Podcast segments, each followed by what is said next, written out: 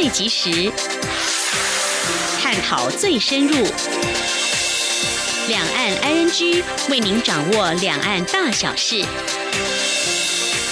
两岸 ING 节目，黄丽杰、谭启贤制作主持。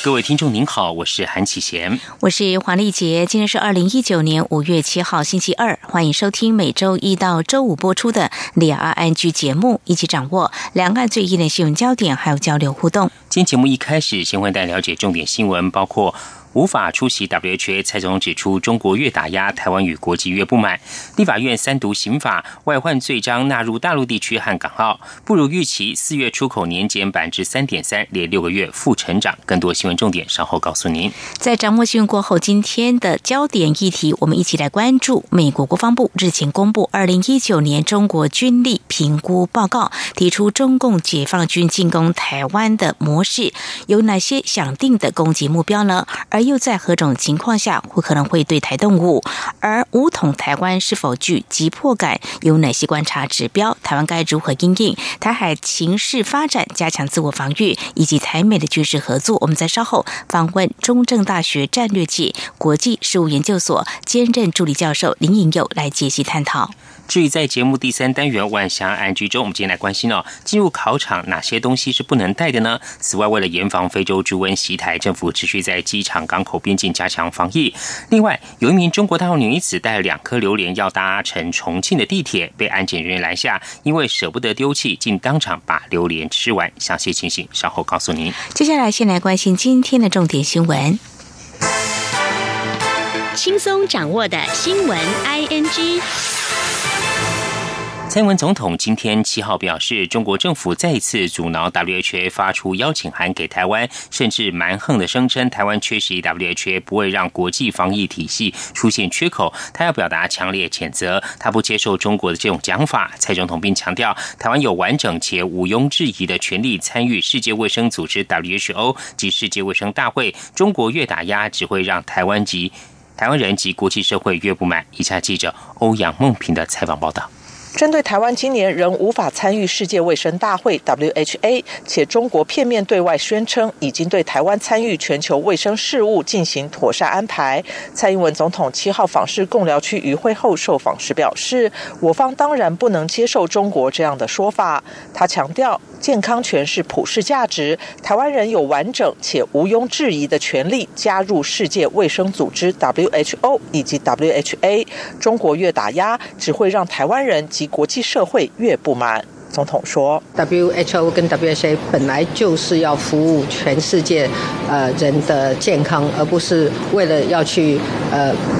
去去维持一个国家的呃特定的政治的立场哈，所以呃这件事情呢，我们很坚定，我们有权利参加 WHO，参加 WHA。那呃中国越是打压的话，会让啊台湾人啊更呃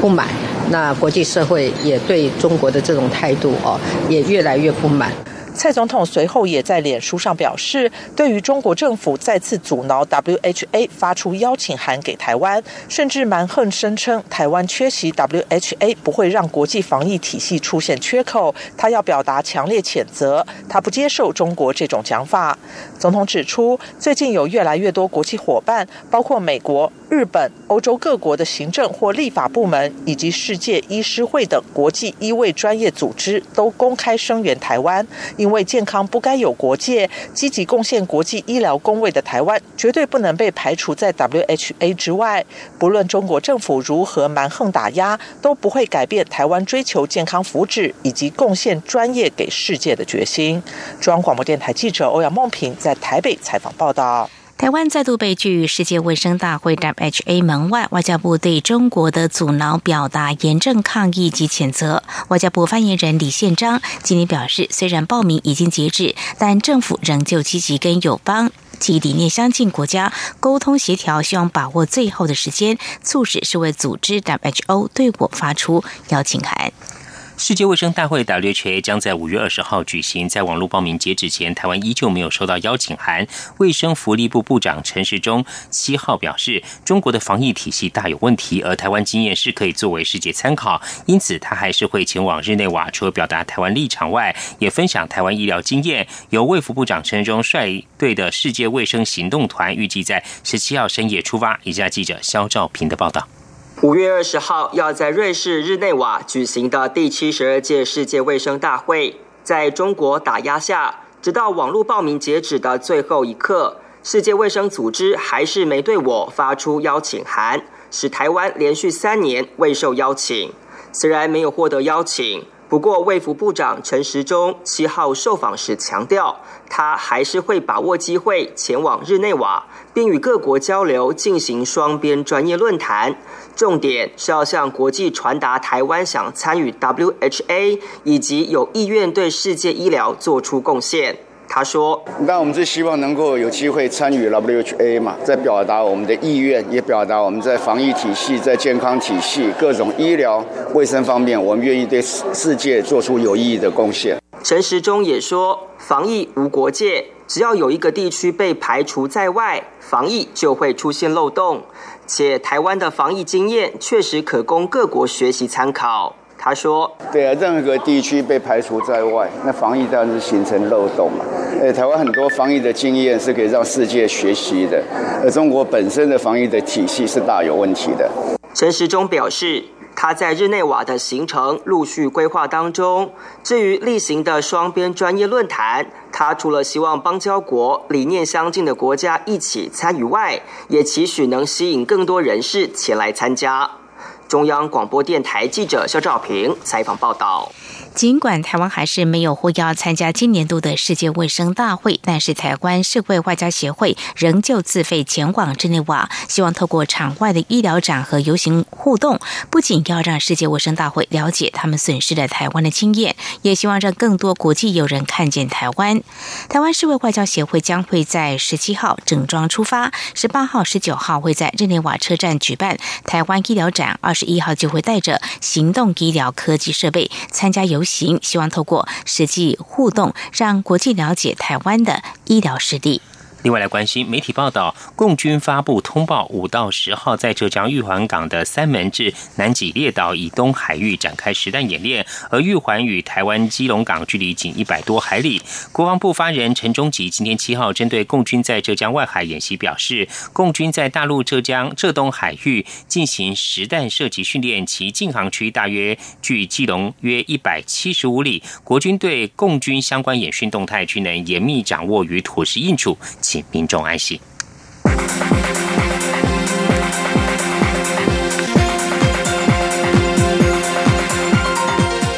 蔡英文总统深夜透过赖讯息向网友们讲悄悄话。他提到，只要蔡英文做总统，你们不用担心我们的主权，他一定会尽全力保卫台湾主权。他也再次表达反对自金区。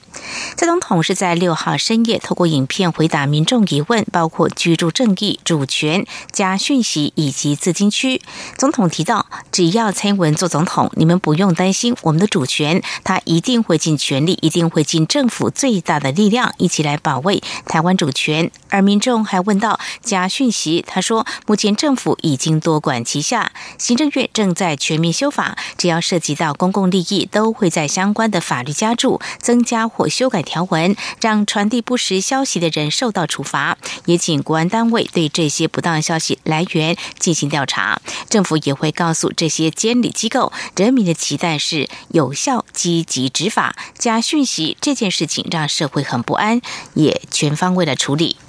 立法院今天七号三读通过刑法部分条文修正案，明定中国、港澳境外敌对势力适用外患罪章，刑法将可处理共谍问题。另外，修法也明定未经政府授权与外国政府或其派遣之人签约，足以损害国家者，求处无期徒刑或七年以上有期徒刑。以下记者郑林的报道。民进党立委王定宇指出，目前司法实务上将中华人民共和国统治领域视为我国的大陆地区，而非刑法外患罪章相关规定的外国或敌国，无法处理共谍问题，国家安全产生漏洞。因此，他提案修正刑法，增列敌人为与中华民国交战或武力对峙之国家或团体规定。不过，在七号的立法院会讨论时，朝野党团都指出，敌人定义在实务上适用会有疑义，因此，民进党。团提出修正动议，增订第一百十五条之一，规定本章之罪亦适用于地域或对象为大陆地区、香港、澳门境外敌对势力或其派遣之人，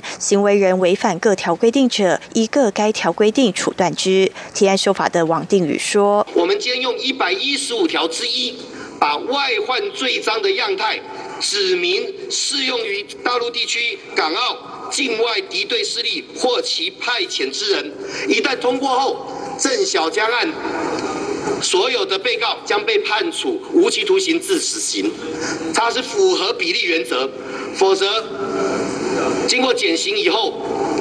出卖国家跟卖一个凶宅的刑期一样重，这是何其荒谬！另外，王定宇也提到，现行《两岸人民关系条例》第七十九条之三，针对未经政府授权和中国签订协议者，罚则只处二十万元以上两百万元以下罚款，严重者也只处五年以下徒刑或五十万元以下罚金，被认为是纸老虎。因此，三读条文也修正，应经政府授权之事项未获授权，私与外国政府。或其派遣之人为约定，足以损害中华民国者，处无期徒刑或七年以上有期徒刑。央广记者郑玲采访报道。立法院会今天三读通过《国家机密保护法》修正案，加重泄露或交付国家机密给外国、大陆地区、港澳及境外敌对势力的刑责，最重可处十年以下有期徒刑。同时明定，涉及国家安全利益或机密的公务人员附录管制期间为三年，而且只能够延长，不得缩短；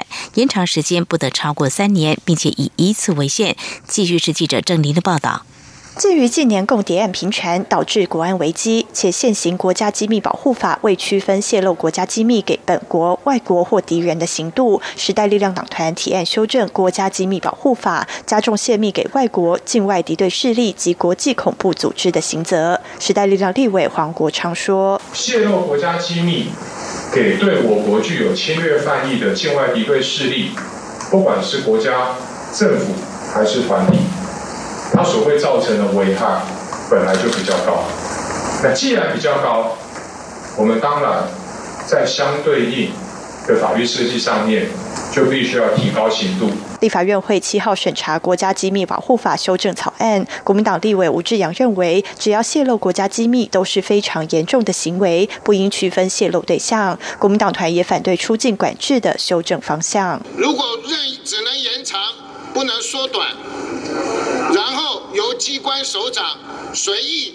就来决定对某人来延长的话，就会陷于蓝绿恶斗，就会陷于公报私仇。所以我们建议要建立一个公平、公正、公开的审查机制。院会经过表决，全数条文都通过审查会版本。根据三读条文，涉密人员出境管制得视情形延长，延长期限除涉及需永久保密情报相关人员外，不得逾三年，并以一次为限。现行条文规定，泄露国家机密者，可处一年到七年有期徒刑。修法则新增泄密给外国、大陆、港澳境外敌对势力及其派遣之人。人可处三年以上十年以下有期徒刑，泄露或交付绝对机密，加重其刑二分之一。同时，泄露或交付依第六条报请核定之国家机密给外国，为外国刺探或收集国家机密者，可处一年以上七年以下有期徒刑；预备或阴谋犯，处一年以下，属绝对机密等级，加重其刑二分之一。央广记者郑玲采访报道。为了防治假消息传播，立法院会今天七号三读通过《灾害防救法》第四十一条修正案。如果散播灾害谣言或不实讯息，可处三年以下有期徒刑；如果致人于死，最重可处无期徒刑。也是国会焦点，去年底以核养绿公投通过废止《二零二五非核家园危机法源电业法》第九十五条第一项相关条文，今天在立法院会三读通过，确定删除核能发电设备应该在二零二五。年以前全部停止运转的规定。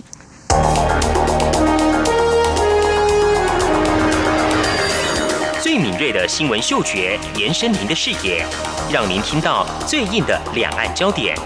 连线访问这次随团出访的央广记者王维婷。是的，今天在大陆福建平潭举办了一场两岸关系研讨会，对世界经济与亚洲会产生哪些影响呢？其中五百个是感染艾滋病的孩童，那分散在呃广东。从正经情势分析、两岸交流观察到新闻现场直击，两岸 ING 有最多元的声音、多面向的观点以及最专业的剖析。请收听每周一到周五晚间六点到七点，由中央广播电台新闻部黄丽杰、韩启贤制作主持的《两岸 ING》。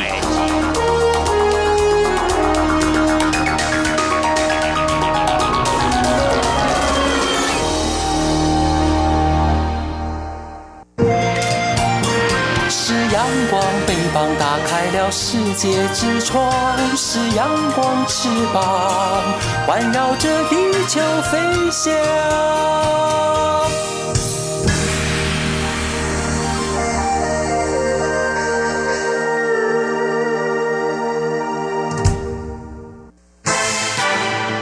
轻松掌握的新闻 ING。接着来关心财经焦点，首先关心台北股市。台北股市今天七号开高走高，收盘涨了九十点零二点，涨幅百分之零点八三，成为一万零九百八七点一四点，收复月线约一万零九百四九点，成交金额新台币一千一百多亿元。美中贸易战反反复复，再加上全球经济成长动能走缓，财政部今天公布最新出口统计，四月出口规模只达到两百五十八亿多美元，年减幅达到百分之三点三，连续六个月呈现负成长，不如财政部先前预期。不过，由于台商产能逐渐移回国内，再加上美国经济基本面表现不错，对美国的出口年增高达两成，是近八年来的次高增幅。反观对中国和香港的出口却是近两年来首次低于百亿美元的水准，年减幅高达百分之八。行政院主计总处今天七号公布四月消费者物价指数 CPI，较上年同月涨了百分之零点六六，是近六个月来的高点。其中蔬菜大涨超过两成，创近十四个月来新高。鸡蛋也上涨一成四，但涨幅比上个月收敛。主计总处分析，蔬菜受到三月中旬连日降雨及产季交替影响，加上去年基期低，涨幅较为明显，但整体物价涨幅仍温和平稳。对于近日受到讨论的自由经济示范区，蔡英文总统今天受访时表示，政府的经济治理着重在提升各方面的竞争力，而非只靠关税一项。他并且认为，自经区最令人忧虑的就是会造成商品的混淆，尤其在美中贸易冲突下，很容易被视为中国产品，或是要用台湾产品来回避美国的关税，这不是正常的做法。请听记者欧阳梦平采访报道。包括高雄市长韩国瑜及蓝营政治人物力推自由经济示范区。蔡英文总统七号在访视贡寮区与会后受访表示，国民党在五年前就曾经提出自金区，当时国民党执政，在国会也是多数，最后却没有把自金区提到国会审议，表示国民党对于自金区也有所保留。蔡总统指出，在经济治理上，政府目前着重的是提升自身各方面的竞争力，而不是只靠关税一项。经过这几年的努力，也确实让外资认为台湾是个具有竞争力的地方，所以一直进来投资。台商回流也增加许多投资，加上多项基础建设都在进行中，产业竞争力一直在提升，这才是正确的方向。蔡总统认为，自金区令人感到忧虑的就是会造成商品的混淆，尤其在美中贸易冲突下，很容易被视为中国产品，或是借此回避美国关税。总统说。我们进口其他国家的呃半成品或者是其他的呃呃商品啊，然后经过一定的加工以后再出口以后，会造成这个商品的混淆哈，那以至于在国际上啊，那我们的那个品牌的信誉会受到呃影响哈。那在美中的这种贸易呃冲突底下哦，呃如果说这个嗯。中国的货品在这里经过加工再出口，很容易也会被视为是中国产品，或者是呃用台湾的产品名义来回避这个美国的关税。那这些都不是一个呃一个正常的做法了哈。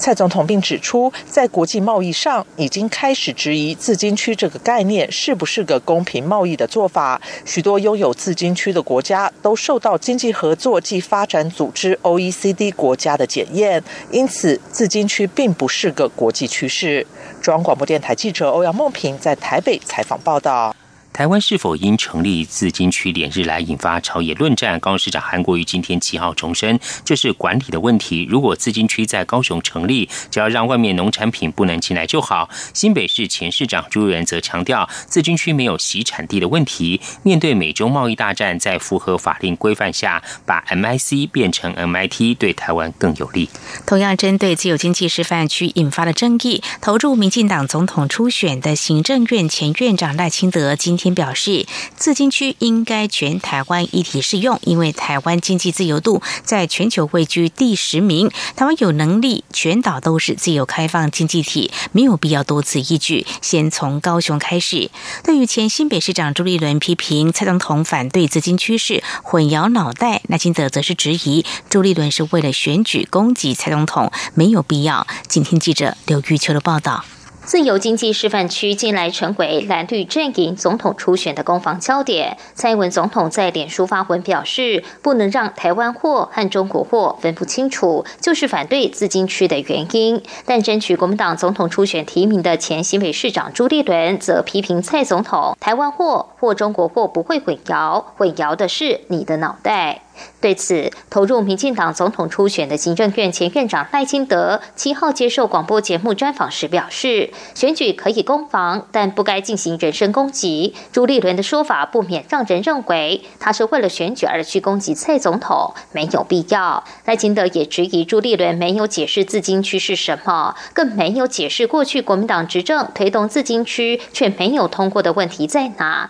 反而像高雄市长韩国瑜在市议会答询不断。跳针要发大财一样，通篇都是攻击。但赖清德也提及，朱立伦反而在脸书上说了他或蔡总统，甚至民进党都有相同的主张，就是台湾应该逐步走向全岛的自由经济示范区。既然如此，又何必多此一举？先从高雄开始啊，应该是全台湾一体适用了。嗯，因为在在国际上，台湾的经济自由度是已经全全球第十名。嗯。好，那我们的那个创新的的这个程度呢，是以其他三个国家，总共四个国家并列第一。其实我们是有能力啊啊，全岛都是自由开放的经济体，而不是特别划定在哪一个城市。至于朱立伦批评了蔡总统混淆了脑袋，主持人追问赖清德此刻是挺朱立伦还是挺蔡总统，赖清德则说，虽然此刻他与蔡总统正进行党内总统初选，但他并没有把蔡总统当成对手，反而鼓励蔡总统多表现、多发挥，让国人知道他努力的成果。我我甚至也不认为他是对手了，嗯，我们好像是彼此的选手，两个在。在赛跑，谁跑得比较快，谁能够得到国人的支持。啊，我我没有说要把他绊倒，然后我得到民进党的代表权，我不是这种心态哈。而对于近来有部分民调显示蔡总统的支持度超过赖清德，赖清德表示，台湾民众参与那么多次选举，知道哪份民调是真，哪份是假。有资源的人比较有能力去制作一些民调。不过赖清德也说，不管是基层或是他所掌握的民调，在明年的总统大选中，他一直都是民进党内最。有竞争力、最有胜选机会的候选人，这个趋势一直没有改变过。他有信心可以打败国民党可能的候选人韩国瑜、郭台铭，捍卫台湾的主权，维持台湾民主自由的方式，也有能力平经济。中广电台记者卢秋采访报道。而关于民进党内总统初选民调是否要纳入手机，蔡英文总统今天七号受访时表示，民调必须更贴近社会的生活方式。现在手机的普及率已远远超过市话，他认为民进党必须跟着与时俱进。以上就是今天的重点新闻。这里是中央广播电台，您现在所收听的节目是《两岸安居》，稍后为您进行话题安居单元。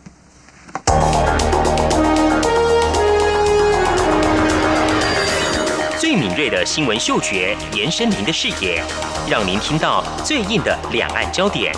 连线访问这次随团出访的央广记者黄维婷。是的，今天在大陆福建平潭举办了一场两岸关系研讨会，对世界经济与亚洲会产生哪些影响呢？其中五百个是感染艾滋病的孩童，那分散在呃广东。从正经情势分析、两岸交流观察到新闻现场直击，两岸 ING 有最多元的声音、多面向的观点以及最专业的剖析。请收听每周一到周五晚间六点到七点，由中央广播电台新闻部黄丽杰、韩启贤制作主持的《两岸 ING》。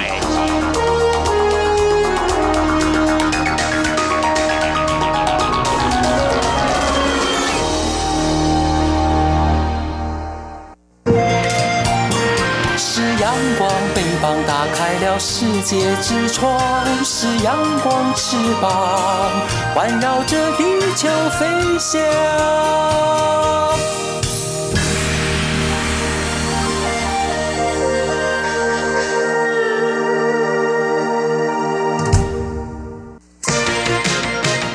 您最想关心的话题，ING。这里是中央广播电台，听众朋友现在所收听的节目是《两岸安居》。那接下来要关注的是中国大陆对台湾的军事武力威胁。美国国防部在日前公布二零一九年中国军力评估报告，提出中共解放军进攻台湾的三种可能模式，哪些面向值得关注？而中国大陆对台可能采取哪些军事动作？台湾该如何应应台海情势发展以及未来可能的一些变化呢？上一题，我们今天节目中访问到中。中正大学战略暨国际事务研究所兼任助理教授林颖佑为我们探讨解析，非常欢迎老师，您好。哎，主持人好，各位听众朋友，大家好。好，非常欢迎老师。那么，美国国防部是在二号公布二零一九年的中国军力评估报告，我们是聚焦在对于台湾的军事威胁啊。那么，在当中提到解放军进攻台湾的三种可能模式，包括对台湾采取大规模的飞弹轰炸、有限度的飞弹攻击，还有渡海侵台。我们首先针对大规模的飞弹轰炸，主要想定的攻击目标到底有哪？哪些？还有又在什么样的情况之下可能会采取这项动作？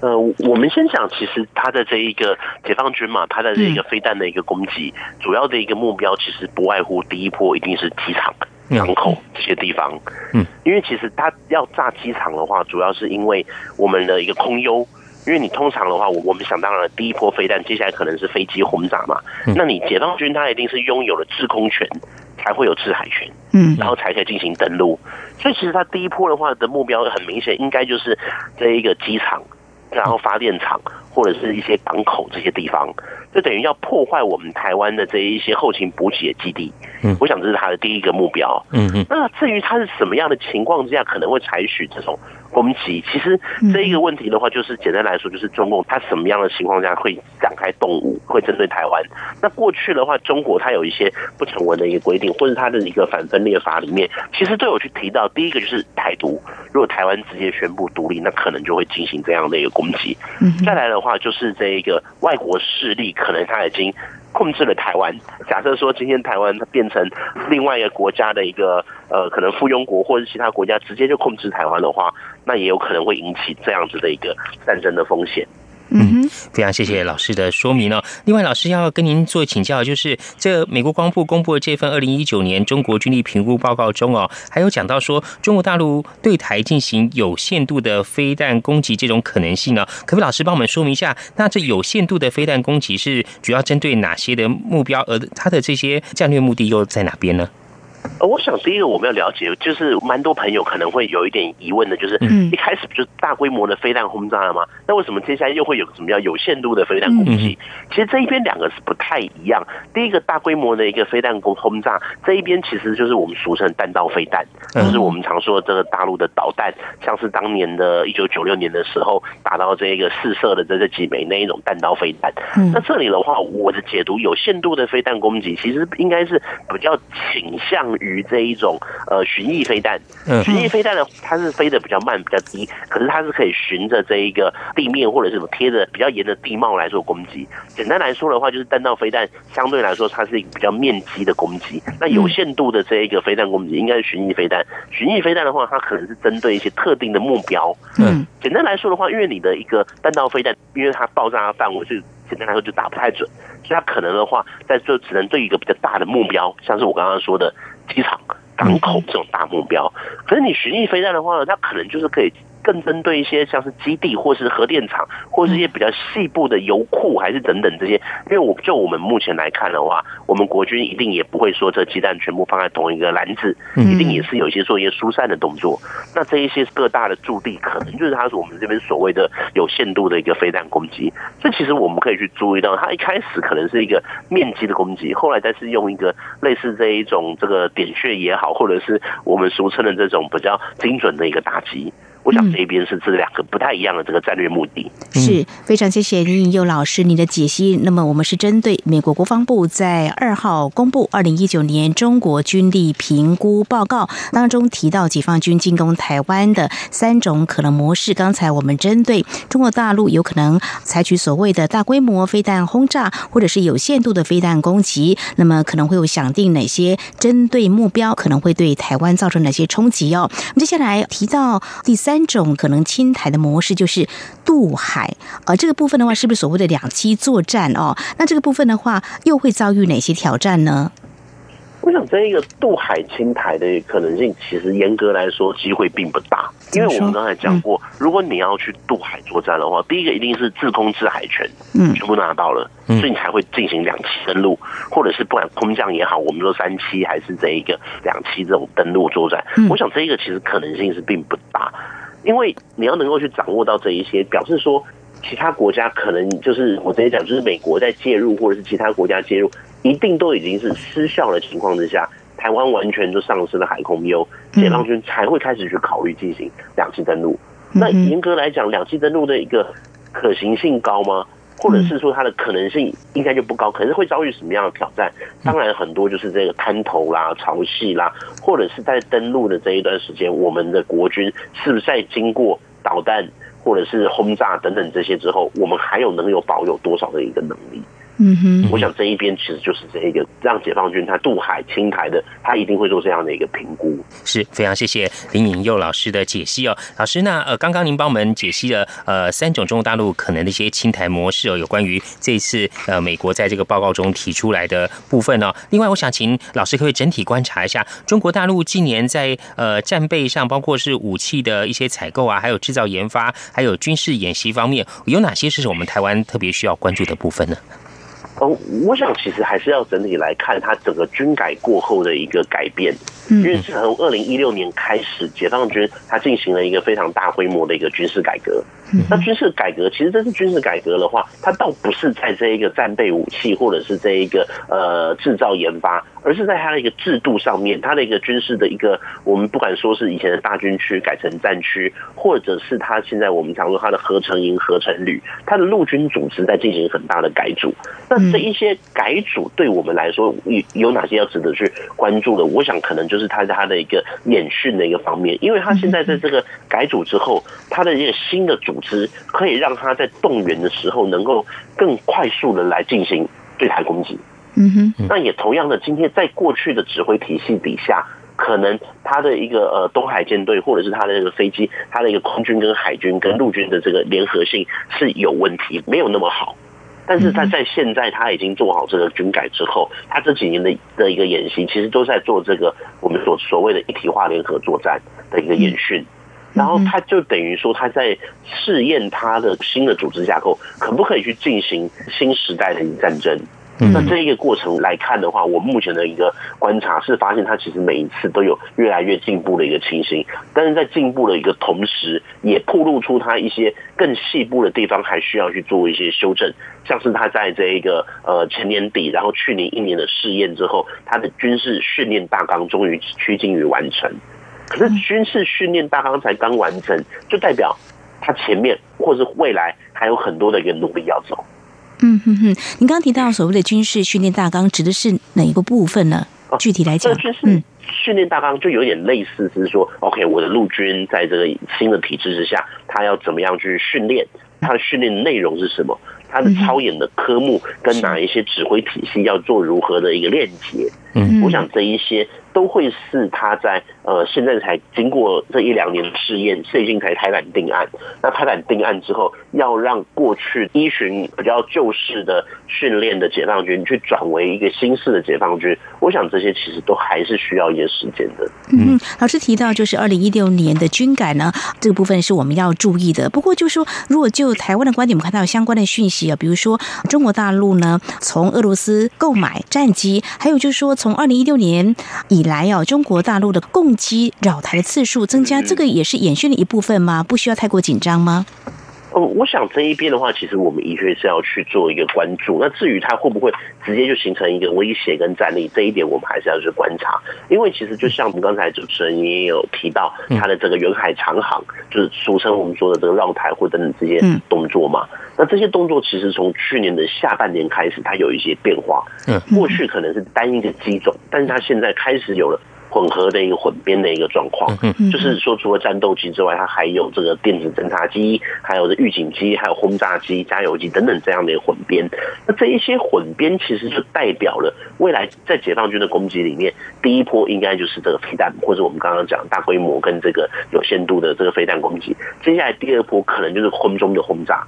那这一些绕台或者它多机种的结合，其实就是在演练它可能的。对台的轰炸的一个动作，嗯，因为其实去年年底的时候，美国兰德公司也有出版一份报告，里面就有针对解放军的这个长城轰炸能力去做一些探讨。那这个长城轰炸其实就是在做这一个讨论，它的多机种编队，因为如果你要进行境外的轰炸的话。绝对不是单一机种，你要有掩护机队啦，或者是电子干扰机啦，然后最后轰炸机再出动，这一些都是以前的解放军他并没有去做到的。可是随着这几年，以前的解放军的空军，他很单纯，就只是在做这个国土的防空，就是他们的敌人入侵，他要防空拦截。但是现在他已经可以打出去了。嗯哼，非常谢谢老师详尽的观察、解析跟说明哦。好，我们今天节目中呢是访问到中正大学战略暨国际事务研究所兼任助理教授林以佑，针对呃。美国国防部日前公布的二零一九年中国军力评估报告中有哪些我们需要关注的焦点？我们做详细的说明。在节目稍后呢，我们将去请啊林老师，我们针对其他议题，我们做详细的解析。节目稍后回来。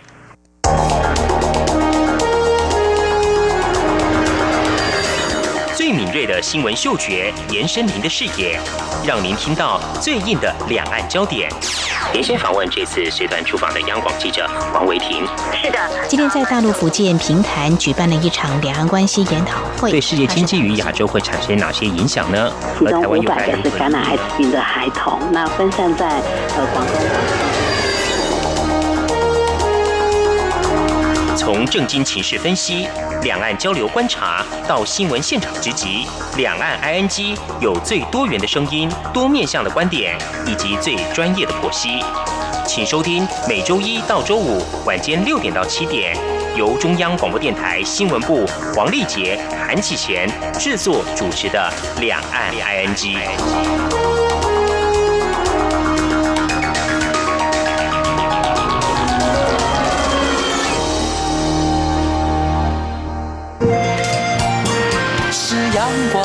帮打开了世界之窗，是阳光翅膀，环绕着地球飞翔。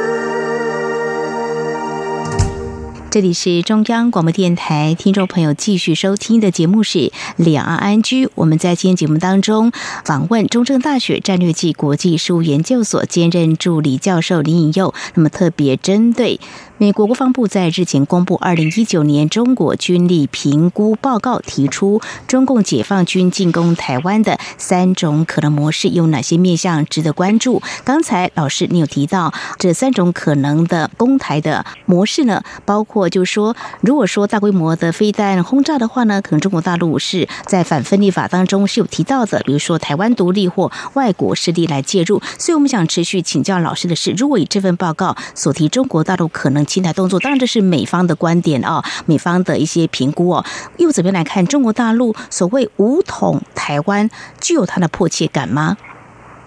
呃，我想其实今天对中国来讲的话，可能他会希望就是统一，但是是不是要用武统？嗯，是不是要用武力来统一？这可能中间就有一点这个差距了。嗯，其实我现在个人的一个感觉是，他武统台湾其实并没有一个迫切感，是不是这么急着需要用武力来解决？或者是现在，其实我们来看的话，有学者提出，不这个打台湾不如买台湾，不如用经济的一个手段，或者是现在我们常说利用这一种宣传战或混合战这一些有一些军事行动，但是不是直接的武力，我们所谓的武力反台，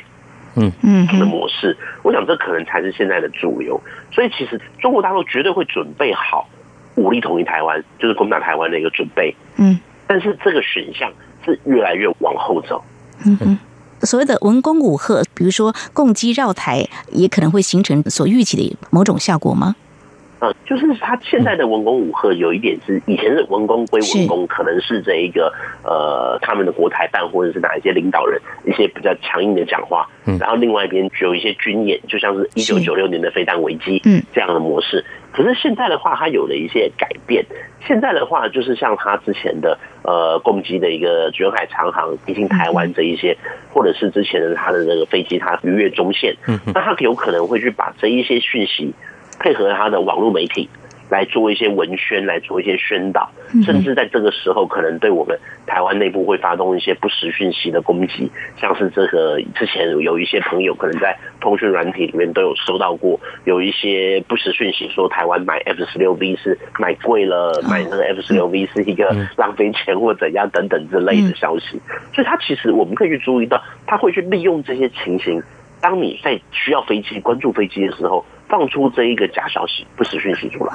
嗯，就是达成他的一个目标了。嗯哼，非常谢谢老师的观察说明哦。老师刚刚也谈到说，像是这个飞机绕台哦，还有呃这个共机呢飞越这海峡中线哦，呃还有包括这个网络的一些资讯站等等哦。老师，那对于台海情势未来的一些发展，大家非常关注哦。那在这个部分的话，呃台海情势是否会升高？我们有哪些可以观察的指标呢？老师，您的观察？呃，我想其实这个情势是否会。升高其实还是要看两边领导人的对话，就是不管是这个两边的，是不是我们说这个辣台面捡到枪，还是怎样了？或者是大陆那一边是不是有一些那个比较强烈的一些言论？可是有时反而会发现，我我自己去感觉，过去我们都是看军方将领是不是有没有什么比较。呃，鹰派的发言或者比较强硬发言等等，可是这一段时间我自己的观察，中国大陆它的各部门开始有朝向它的一个部门职能化的一个角度，就是军方你就是要打嘛，就一个固定的角度来说，你军方没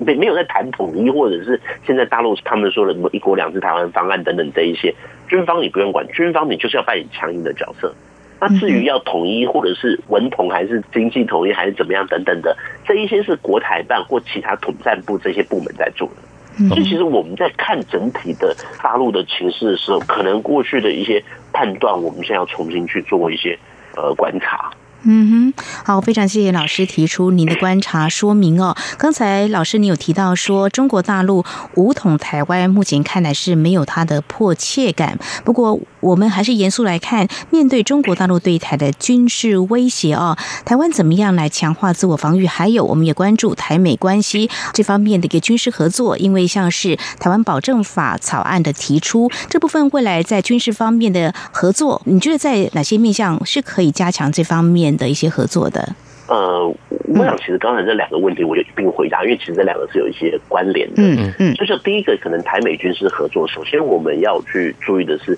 其实现在的台美关系算是一个比较良好的状况。嗯，不管是美国的给我们的这些支持，或者最近我们看到 A I T 新馆，然后什么访问等等这些非常多的一个动作，以及最重要的是印太战略的提出，美国提出印太战略中间，他也特别把台湾有纳入在里面。嗯哼。那我们要想的是，我们能够提供什么东西给美国？因为这个国际社会现非常现实主义的，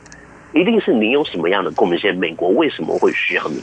那有人说美国就是台湾就是被当筹码啦，等等的，台湾是这一个旗子啦。可是其实你是旗子，表明还有点价值。如果你今天是完全没有价值，你就会变成一个弃子，那这是更不想看到的。所以其实现在的话，我们要去想的是，可能在台美之间的军事合作，我自己现在这样子一个观察，美国的学界或者美国的这一些单位，他们第一个最希望台湾的就是可能是在网络资讯安全这一块，嗯，因为现在这个战争已经不是我们过去说，你说大规模的飞弹或者什么有限度飞弹，实际的开火机会不大。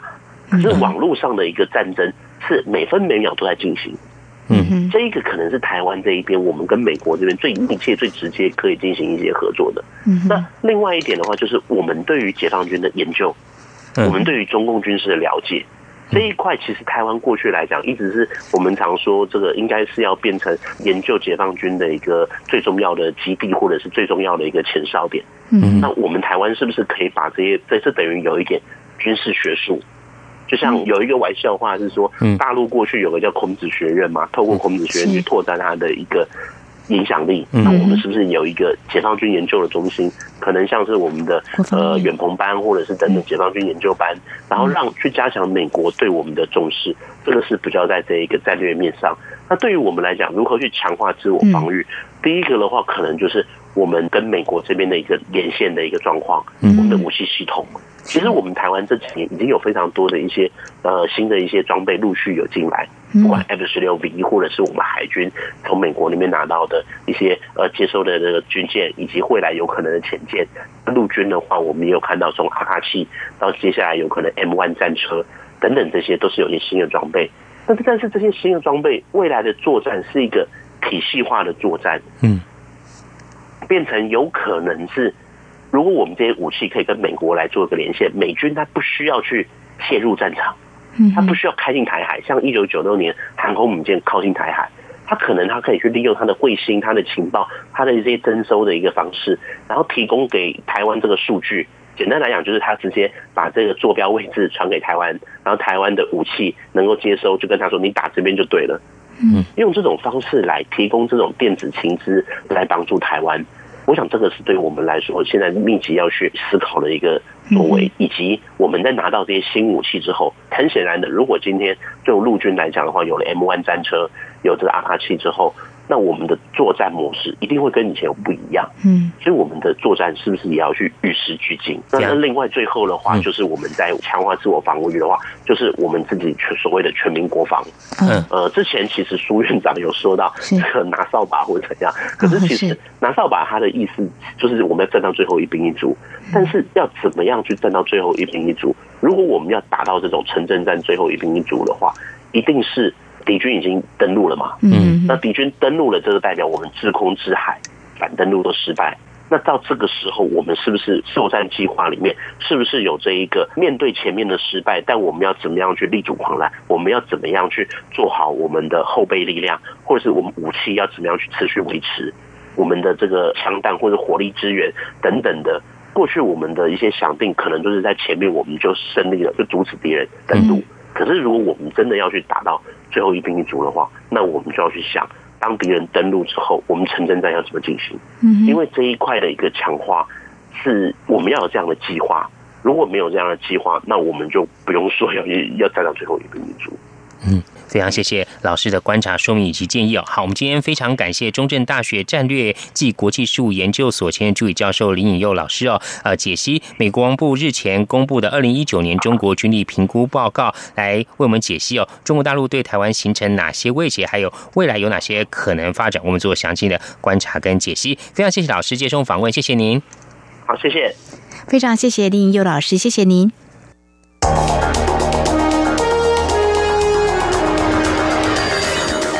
锐的新闻嗅觉延伸您的视野，让您听到最硬的两岸焦点。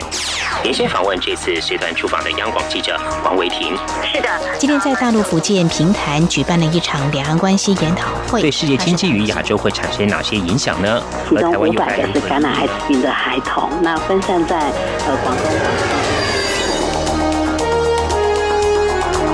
从正经情势分析、两岸交流观察到新闻现场直击，两岸 ING 有最多元的声音、多面向的观点以及最专业的剖析。请收听每周一到周五晚间六点到七点，由中央广播电台新闻部黄丽杰、韩启贤制作主持的《两岸 ING》。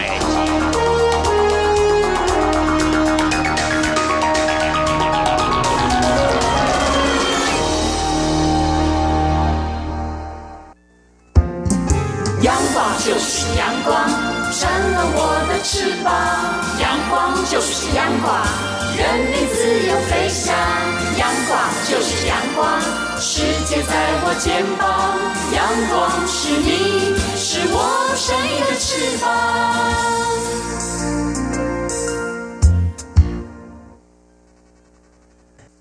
挺新鲜的，最火的万象 ING。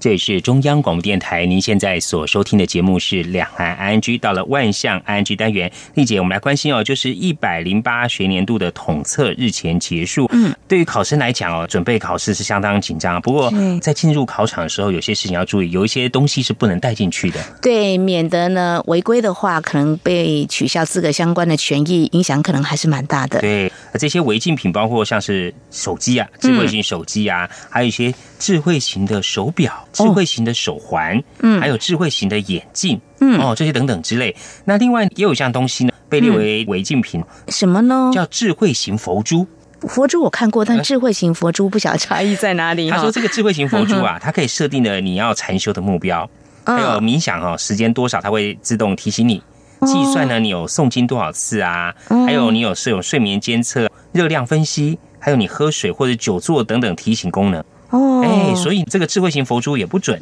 这为什么不准呢？大考中心呢就讲说，他们发现哦，这个智慧型佛珠它可以同步传到云端管理。而且还具有这个蓝牙功能和震动等等功能啊！哇，真的是超智慧哎！所以他们担心说，万一这些功能被有心人士利用的话，可能会有一些违规的行为发生。或者是说，它是不是也会发出一些震动的声响，会影响到考试，就会怕被误以为他是在作弊了。哎，对，所以就是不要带了这些东西，智慧型的东西，那就是不要带进去哦。所以考试准备这么久，千万不要一时不小心哦，带到禁止期待东西。另外，我们看到在邮局的部分。像以前会有出现过这样状况，嗯，就是有民众航空邮件或海运寄了一些东西哦，是不能寄的。他一年大约发现一到两次啊，比如说像有一些液体啊有渗漏的状况哦，还有一些锂电池等等的这些东西啊，在以往这个情况如果被查获会罚钱的话，通常是邮局吸收。嗯，哎，不过呢，新的法令更改之后啊，邮局呢，他们也做了相关的一些规定，嗯就是说，预计从今年十一月开始啊，哦，如果说你被抓到寄送这些违禁品的话，造成邮局损害，啊，好，那邮局就会向寄件人来求偿。我觉得是合理啦，因为像我也有寄件的经验，有时候呢，服务人员还会再提醒你一下。不过通常像这种规定呢，自己也是要主动去了解是不是有相关规定，有些东西不能寄就不要寄。对，呃，有些怕是偷渡啊。哦，就明知故犯了。哎，还有一些呢，就是说这个东西可能会产生一些危险。是啊，万一呃造成一些，比如像一些化学品渗漏啊、腐蚀了，相当危险哦。没错。那另外相关规定呢，也是邮局的，就是说，哎，有些民众常讲啊，我记这现实性啊。嗯，限时挂号信啊，但是好像收到的时候没有很现实啊，啊，这速度比较慢，所以呢，这次的修法呢也新增哦，这个限时挂号，如果说有延误的状况啊，民众呢可以申请这邮资来补偿。哦，这样子我觉得蛮能接受的哈。对，好，那我们另外讲到这个违禁品呢，我们看到其实现在因为防范这个非洲猪瘟啊，所以是禁止携带猪肉品入境。不过在上个月中旬啊，有一名大陆的妇女，她循这个小三通途径由厦门入境金门，通关时被查获了携带的一根这个猪肉香肠，啊，这是不行的，对，所以被罚新台币二十万元。哦，这个富人呢就无法缴出，所以就被遣返了。嗯他说他没想到，因为一根香肠就让他整个行程泡汤。好、嗯那相关单位也在提醒，就说千万不能携带这个肉品呢入境哦，而且他们在入关的通道上呢都有做相当的广播跟看板。所以说，民众千万不要存这个侥幸的心理啊，避免造成遗憾事情发生。是我们政府相关单位是严格来执法的，再度提醒我们的听众朋友，那么入境台湾的时候一定要特别的注意哦。嗯，那非洲猪瘟中央灾害应变中心在上个月底表示哦，目前亚洲已经有中国大陆、蒙古和越南，还有柬埔寨有通报说发生这个非洲猪瘟的案例，而中国大陆的三十一个省市区呢都已经全部沦陷。嗯所以目前呢，台湾为防范非洲猪瘟入所以在各个机场、港口呢都有全面禁止携带肉品。嗯那托运行李的话，会用 X 光机检查。手提行李部分呢，一些高风险地区啊，像是越南、柬埔寨，还有中国大陆、香港、澳门、缅甸、泰国呢，都会用这个 X 光机检查检疫犬，然后也会全面投入检查工作。那按照相关统计，就是说，在旅客违规携带肉类产品财阀部分，从二零一八年。的十二月十四号到今年的四月二十八号，总计裁罚了七百六十八件，嗯。其中以来自中国大陆的两百二十七件最多，其实是越南的八件。所以再次呼吁民众哦，就说千万不要携带肉类产品入境哦。另外呢，相关单位也讲说，不要网购国外的肉品呢寄送到台湾，对。啊，违者会将遭受重罚啊，千万不要以身试法，在这边提醒民众啊、好。我们之前有谈过榴莲的味道啊，嗯有人很喜欢，但有些人就觉得无法忍受啊。我们看在嗯中国大陆重庆有一名女子搭火车返乡，在车站的时候呢被拦下来了，因为她携带了榴莲。哦，所以榴莲不能够带上车喽。对，也来不及办托运。嗯这个女子呢又舍不得丢弃啊，嗯于是当场呢就把两颗榴莲吃完。然后这名女子呢在剥开榴莲的时候。因为要一次吃掉两颗榴莲，可能也蛮多的哦。吧他还一直问旁边的嗯安检人员啊，或其他旅客要不要吃，但大家都不要吃，结果他就是 很舍不得啦哦，就把两颗都吃完了。嗯结果呢，不晓得是不是因为吃这个榴莲太多上火啊，哦还流鼻血。哇，吃太多了啦！这个如果中医来看，肯定是上火了。哎呀，这个真的没办法，就不要了。对我们另外看到，这是在中国大陆的深圳呢，有一对母女被拦检。就没想到啊，他女儿就不配合安检，啊。还跟安检人员发生了争执哦。随后他母亲也加入啊，嗯。啊，结果大吵大闹，哦。这样总共连续叫骂了十几个小时。哦，真的难以想象，怎么会有这种情况呢？要安检，那就乖乖的安检，哎。呃，就是不愿意抗拒。安检是一下就过了嘛，哈，对呀。耽误个十几分钟啊、嗯。或几分钟而已啊、结果调查过程中，远景还很好心的倒了杯水给他们，嗯，结果没想到啊，这名女儿啊还不喝，嗯，她说我只喝汽水，把这边当家里是吗？哎呀，让这个远景当场傻眼啊！哈，后来当地的交通分局远景表示啊，地铁的安全检查是为了确保这公共安全，所以这对母女呢不接受安检，要强行进入地铁呢，会依照这个治安管理处罚法进行处罚，依法追究这个刑责啊。嗯，另外，我们再看到，在美国啊，有一对情侣出游，结果呢，也是被警方临检，驾驶是男朋友被搜身检查，嗯。哎，结果警方在他身上啊搜出一个神秘的盒子，啊，里面装的什么呢？哎，这时候女友就很紧张啦，嗯，哇，怎么回事？哎，没想到警员呢把这个盒子交给女友啊，嗯，结果女友一打开一看啊，原来是钻戒，哦，所以她的男友要给她一个惊喜就对了啦。哎，跟袁景哎呦。请远景来配合一下，哦，演这出戏啦。好，那最后再跟听众朋友分享一下啊，就是有网站统计啊，在托运行李的时候。因为托运行李还有手提行李都会接受安全检查嘛，哈、嗯。嗯在托运行李的时候，有些事情要注意，比如说像有些贵重物品不要放在托运行李，还有危险物品是千万不能放，这些违禁品是千万不能放啊、另外，东西不要装到超重的边缘，哦，比方说限重，假设二十公斤好了，嗯。你就要装十九公斤九百克。万一这个衣服呢吸的湿气比较多，就超重了啊、对。因为他说现在这个超重的费用很多啊、嗯。另外啊，还有建议不要将所有的衣服都放在托运行李。哦，为什么？万一说这个托运行李在你转机的时候啊，哦你有接到你的班机，或是托运的时候不小心遗失或怎么样的话，哦你到了目的地你就没有衣服穿了。呃，即便有钱，有时候有可能一下子买不到衣服啊。哎对好，这今天跟听众朋友分享节目尾声，再和听众朋友呼吁一下，如果说听众朋友们对我们节目任何建议看法，非常欢迎利用以下管道来告诉我们：传统邮件寄到台湾台北市北安路五十五号两岸安居节目收；电子邮件信箱节目有两个，一个是 i n g at r t i 点 o r g 点 t w，另外一个是 QQ 信箱一四七四七一七四零零 at qq dot com。同时，听众朋友，我们还可以透过 QQ 线上即时互动，我们的。QQ 码一四七四七一七四零零。另外，也非常欢迎听众朋友加入两岸剧的脸书粉丝团，在脸书的搜寻栏位上打上节目名称“两岸剧”来搜寻，就可以连接到我们的页面了。好，那么这是今天节目，也非常感谢听众朋友你的收听，祝福您，我们下次同时间空中再会，拜拜。